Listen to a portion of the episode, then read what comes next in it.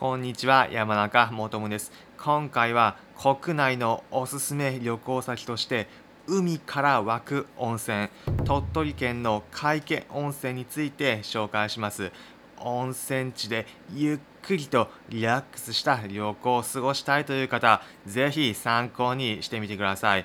まず最初に場所を紹介した後ここのおすすめポイント3つに絞ってご紹介します。鳥取県の海景温泉。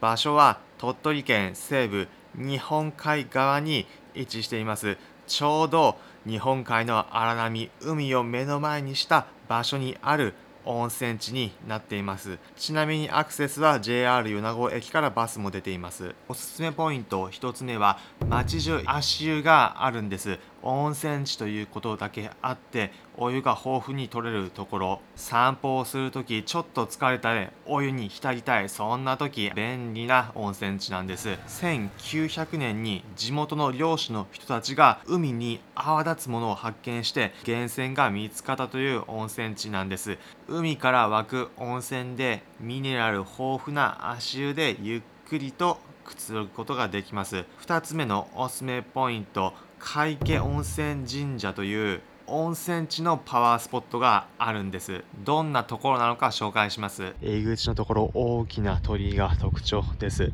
海家温泉皆生きるという字の通り長寿のご利益がある神社だそうです。赤く連なった鳥居この道くぐっていくといかにもいいことが起きそうなご利益ありそうな感じですね。ではこちら行ってみましょう。両方の柱の脇にはこの海家温泉エリアのホテル旅館の名前が多く連なっています。たくさん寄進してこの神社おそらく建立されたんでしょうね。まっすぐ進んでいくと狛犬なんでしょうかね。狐のようなものを見て取れます。いかにも神秘的なパワースポットというような感じです。こちらでお賽銭も入れてお参りすることができます。海家温泉に関する説明書きもありました。もともと海に池で海家だったものが皆生きるに改名統一されてこの地名になったそうです。医療薬縁結びそして長寿のご利益もあるというパワースポットだそうです。神社の本体のところ黒い漆喰の瓦塗りで、まあ、いかにも威厳があるような感じの作りです。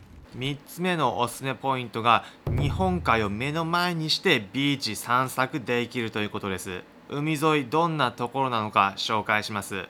海景温泉の一番東側日野川にかかるところです工業地域なのか煙が出てるところも見ることができます遠くにあるのが中国地方鳥取県並びに中国地方最高峰標高 1729m の大山とても雄大な山の景色が広がっています。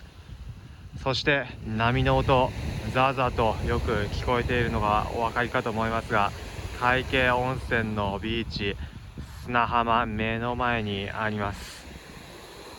温泉地ながら目の前がすぐにビーチになっているので旅館で温泉にゆっくり浸かりながら一歩外に出ていけばすぐに泳げる。旅館から水着でそのままビーチで遊べるそんな地域になっています。目の前に広がる海見温泉のビーチ日本海はるか遠く天気がいい時は沖諸島沖ノ島が見えるそうです。日本海を正面に見ると西側が鳥取県境港市ゲゲゲの鬼太郎の博物館で有名なところです。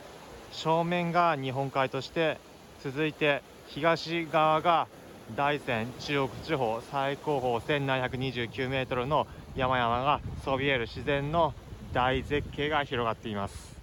昭和天皇が米子市で開催された国体に行幸そして海見温泉に宿泊した時の記念碑が立っています。メインの海岸沿いの道は遊歩道が整備されています。愛家温泉日本初のトライアスロンが開催された場所でトライアスロンの聖地だそうです。またこの会計温泉内にあるあのミシュランガイドにも掲載された行列必至の美味しいラーメン店について別のプログラムで紹介するので興味あるという方はそちらもチェックしてみてください。最後に今回のまとめです。今回は鳥取県の海から湧く温泉会計温泉について紹介しました。ポイント3つ。